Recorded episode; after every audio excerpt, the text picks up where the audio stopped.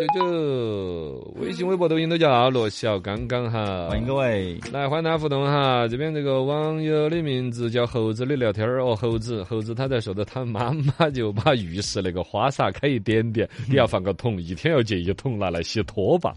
他不晓得嘛，反正他都要那么做，劝他还要挨骂。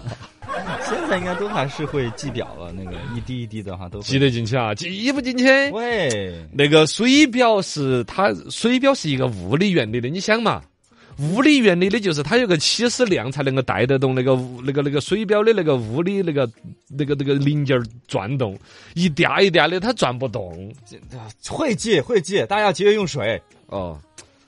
不，这个有啥子嘛？不能这样说，你这样说大家都抢了。这个也是节约用水啊，这个啷这不叫节约？我一点都不浪费的，还不叫节约用水吗？你是故意？你可以道德谴责我，法律可能都管不到我。我跟你讲，哎，你怎么样了？你这个涉案金额十年都超不过五块钱，我跟你说，不能这样宣传，不能这样，大家不能这样啊！要节约用水，一滴都老太太弄得高兴，你管人家的嘞？先前我收到那个猪肉的各个那个口包内肉，那个确确说的是这个是不是雪花猪肉？跟雪花肥牛一个道理，有点雪花肥瘦，有有有点那种感觉，有点那种感觉。吃个猪肉吃这么多名堂，呃，对的对的。一壶茶，一杯酒，共敬三五好友。忆当年，望以后，我们风雨同舟。全新小刚方言，我们一路向前。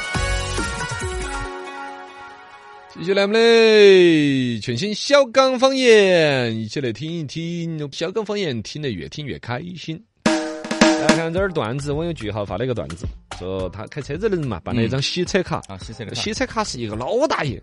啊，洗车的工是个老大洗洗洗车工是一个老大爷，颤颤巍巍的来洗车，车子洗不大干净，哎，但是这个老大爷你你不好意思喊他返工的是不是嘛？嗯，然后呢就洗嘛洗嘛，反正把这卡洗完为止嘛，对。结果洗来最后一次的时候，哎，又变成了一个漂亮的妹儿来接待。哎，哎呀，妹儿又漂亮，干活路又麻利，又还特别会聊天，洗车又洗得干净啊。结果弄得摆摆摆，又被我摆了洗的办了张洗车卡。这这是办嘛，喊妹儿洗嘛。我再去洗的时候，又变成那个大爷了。哎，这是套套路。嘿，嘿，这是个套路，有点会做生意，会做生意。来，我们说这个段子。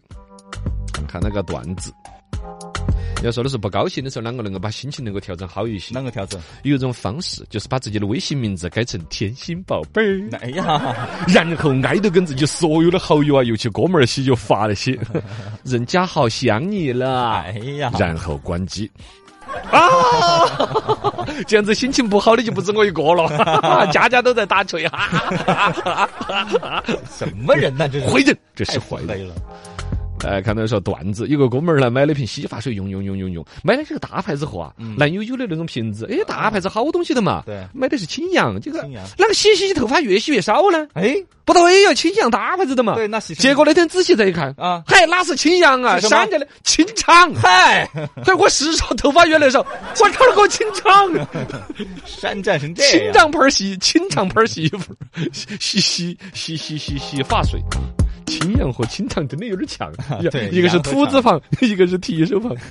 清肠，我觉得青阳我都有点不敢买了，看了清肠这个，要看清楚了以后大家哈。哎，这都是段子哈，博大家一笑，欢迎大家来有段子，有别么新闻都可以在微信、微博账号互动起来聊。是的，我们微信公众号叫“罗彩刚刚好”，欢迎各位。就是新闻在哪里？链接分享起。新闻分在哪里？链接分享起。来看有新闻。新闻关注到双十一今儿打了一个总结了，双十一已经基本上尘埃落定了嘛，东西都收到了嘛，买完了嘛。我网上看到有一个小外卖，不是就那个送快递那个小哥骑那个车子，脸上一脸惊诧那个表情，因为对面有一个小姐姐拿个推车推了一车来退货。哦，你推恁个多，这啥一样的？有这种买错买拐了嘛？嘎。不过呢，关于这个购物这个事情，出了另外一个消息，呃，也在我的意料之中吧。双十一刚刚一结束，算出来的总数据，全网的交易额九。九千六百五十一点二亿，创历史新高。啊，九千多亿就这几天卖了，好吓人。但是这个另外一个数据就说，这个交易额跟这个同期比较起来，用增速来说，呃，双十一诞生以来算是新低了。就原来都是年年爆炸式的增长嘛，嗯，对，现在的增速就是增在最低的了。近年来，这个电商平台的获客成本也在不断的提高，现在的流量成本占到企业销售额，你猜占好多？好多比如一个企业卖一百块钱的东西，它里头为了换这个流量花了好多钱？花好钱。百分之二十到百分之五十，哦，也就一半的钱都是拿给淘宝挣了的。挣不到啥钱哦。哈，这就所谓的流量成本，尤其像一些美妆啊、化妆品这一类的这种东西呢，线上营销的成本占到百分之六十到百分之七十。啊，原来把广告费算完了，央视的广告算进来，可能就占个百分之六七十。对，现在就在他这个网店上面，你想要把这个东西卖脱，为啥子这个网友搜，比如说美容或者是搜搜眉毛的时候，出来的是你这个睫毛，对，那么你就要花钱。你卖十块钱的东西，有七块钱都是那个淘宝买这个关键词去了的淘。宝是最大赢家。啊，所以当时那个论证嘛，说的是淘宝根本不是一个什么电商啊、什么交易平台，啊，它是一家广告公司。是啊，那确实也是。而且它现在内卷到了相当高的地步了。啊现在尤其有一个问题，就是整个电商的这个已经到了天花板这个东西了，触顶了。总量，比如网友数量对、买的金额，全国人民能够把能够打堆堆买的东西都在这天打堆堆买了。对，而且越打堆堆买，你的流量成本其实越高明年双十一也差不多是这样了。啊。所以说呢，嗯所以越到后头获客成本会不断的提升，这个东西儿内卷到后头还不晓得是何去何从。大家一直以来啊啊，商家很苦嘛，嗯这个。这下一步可能就是一个劣币淘汰良币的一个过程了，就看就还是挤压成本嘛。对对对对，那边淘宝那儿你要想去分一根流量，那肯定是成本降不下来的，那你就只能自己生产成本上面再想办法花样儿。嗯，还有视频工作者，他要就是那种评测的啊，这种视呃，频测评的嘛，测评的，那个就像反而是在减轻他们的成本。我跟你讲嘛对，做视频测评呢，他就是不去买淘宝的直通车的关键词哦，就从测评的软件那儿过来。嗯，哦对，他们反而还比较有利。嗯，哎白远了。新闻在哪里？链接分享起。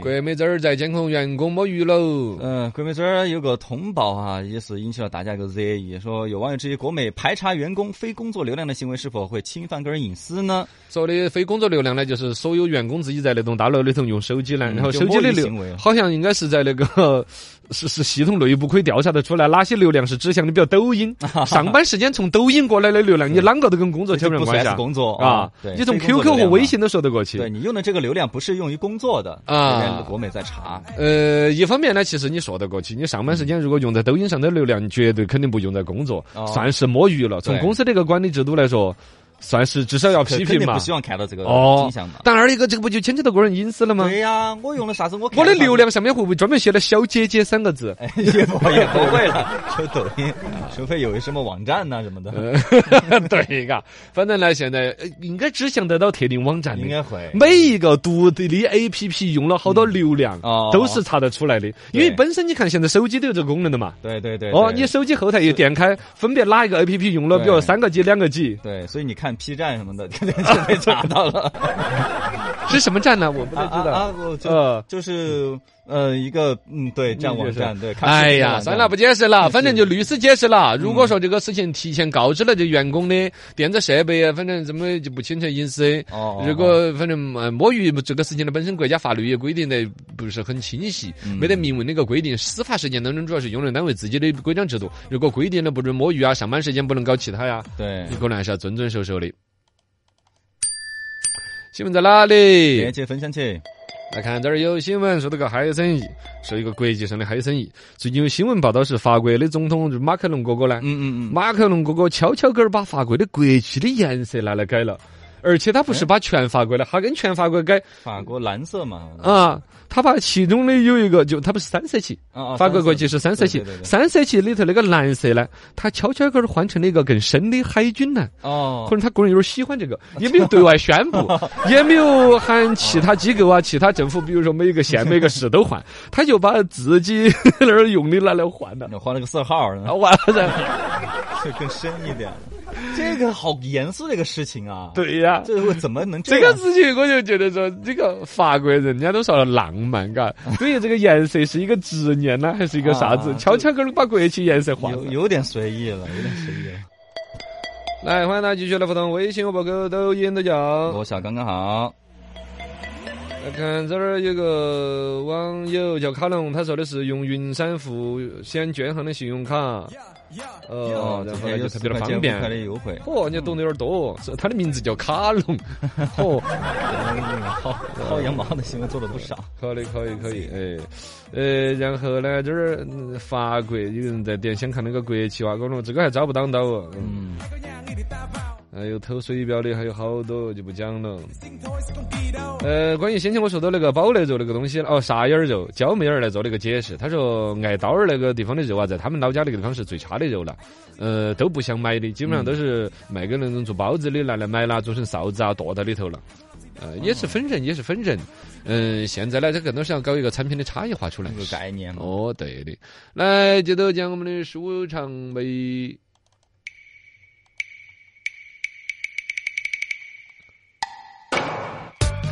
评书、相声、脱口秀，笑话、包袱、谐音梗，不管怎样，开心最棒。做人最要紧就是开心。全新段子说唱，让你笑声朗朗。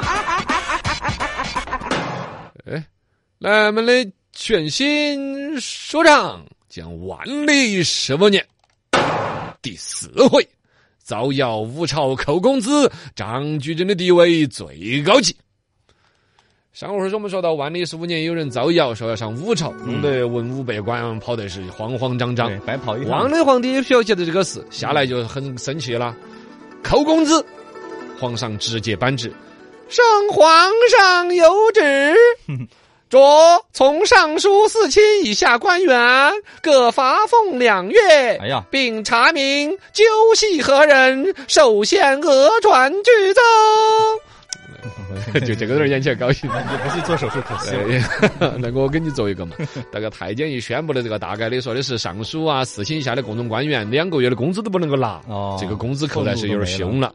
礼部的这个就赶紧就调查嘛，结果调查之后回来说查不出个结果。禀圣上，当时众口相传，首先讹传之人已无法查明。第一个人没法查了啊，找不到这个是可以活手元凶是哪一个了。皇帝听那好嘛，那所有人都发。全部在京的公职官员全部都发工资，哎呀，这个处罚就稍微有点大了。对，呃，这个里头呢，就要特别说到明朝一朝，其实工资都开得相对是比较低的，这是一个比较恼火的。这个明朝一朝，因为是朱元璋嘛，叫花子起家的一个皇帝，抠抠搜搜的。哦，一个是抠抠搜搜，二说以他的那个价值观，嚯，我小时候，我小的时候一两银子可以过五年，是吧？你跟现在的马老二是一样。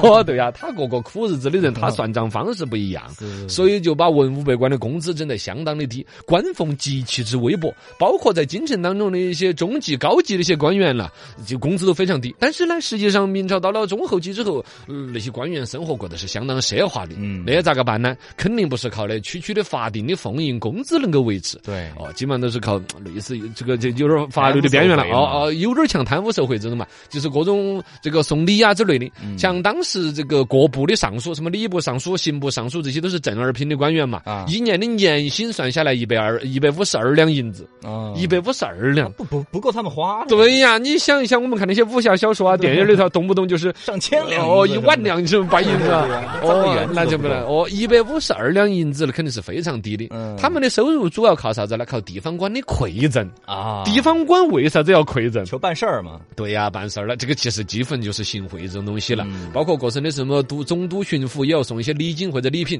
反正这种送礼啊、行贿这种儿一盆儿。要定这儿可能十年的工资，哦，是这样子来，大家生活过得很奢靡，但是工资当然工资条约打出来吧，人人一年算下来都只有两万多块钱，哦，只有一滴点儿工资。当然这种情况呢，其实皇上也是心知肚明，哦，所以说这儿所谓的发俸两个月，嗯，其实皇上是很清楚，扣你们两个月的工资，你们都不同不一样，小事惩戒而已。啊。但这里头有个问题，官儿当在大的呢，就可以捞得到很多哦，但一些低级的一些官员啊，哦，芝麻。小官儿、清官儿没有贪到钱的，没得人送礼的，是这两个月发俸下来之后，生活就很难开展，就恼火了。这个里头其实说起来是一个小小的一个事件，传了个谣言，发了下工资，但里头对于整个明朝后期的整个衰败都埋下了个伏笔，就是君臣关系就搞得有点僵了。哎，你想嘛，基层的官员本来日子过得很艰难，我看到我们捞不到钱嘛，捞不到越捞不到钱的越还整得惨。越穷，哦，越捞钱的人好像越还过得光鲜。嗯，所以这里头怀疑人生了。哦，哦，对，这个就搞得有点不愉快了一些。二一个呢，说到这个文武大臣呢，也还分一个层级里头级别最高的，那威望最大的，嗯就是张居正。居列正，哎，居的正，张居正。嗯，万历皇帝唯一怕的，呃，要怕他怕好多人，他他怕一群人，怕很多。其中两个皇太后要怕，一个是生他的老娘，对一个是原来的这个皇后，啊然后呢自然生成皇太后，就两个皇太后。二一个呢怕就是张居正，还有呢还怕一个太监。这个我们就慢慢说。张居正这个人是历史一代名臣了。是是，他活起在的时候，那种不管是权威还是受到的恩宠，那简直无以复加地。位高，而且这个人呢，你看张居正，哦。你一听就是很正人君子啊，很呃，正朱时茂那种，就是朱时茂那种，就眉目轩朗，长须，长起一把胡子，而且很注意修饰，每天穿的袍服那些，每天都喊那个服务员都拿熨斗熨了又切得就是折痕分明，撑撑展展头。天到那些干洗哈，哦，对对对，每一件衬衣摇裤儿都要叫干洗店干洗，人的抻抻展展。哦而且说话呢，不像我们这种拉拉杂杂啊就是古人圣人人叫夫人不言，言必有重，哦，就是要么不说话要说就只要说出来的话就在，点上，哎，都在点子上面。嗯，所以说那种仪态，还有他的位置，包括这个万历皇帝，万历皇帝的两个母亲，都对这位之称之为先生。哦哦，虽然说起来是手下的关系，但尊称为首辅先生。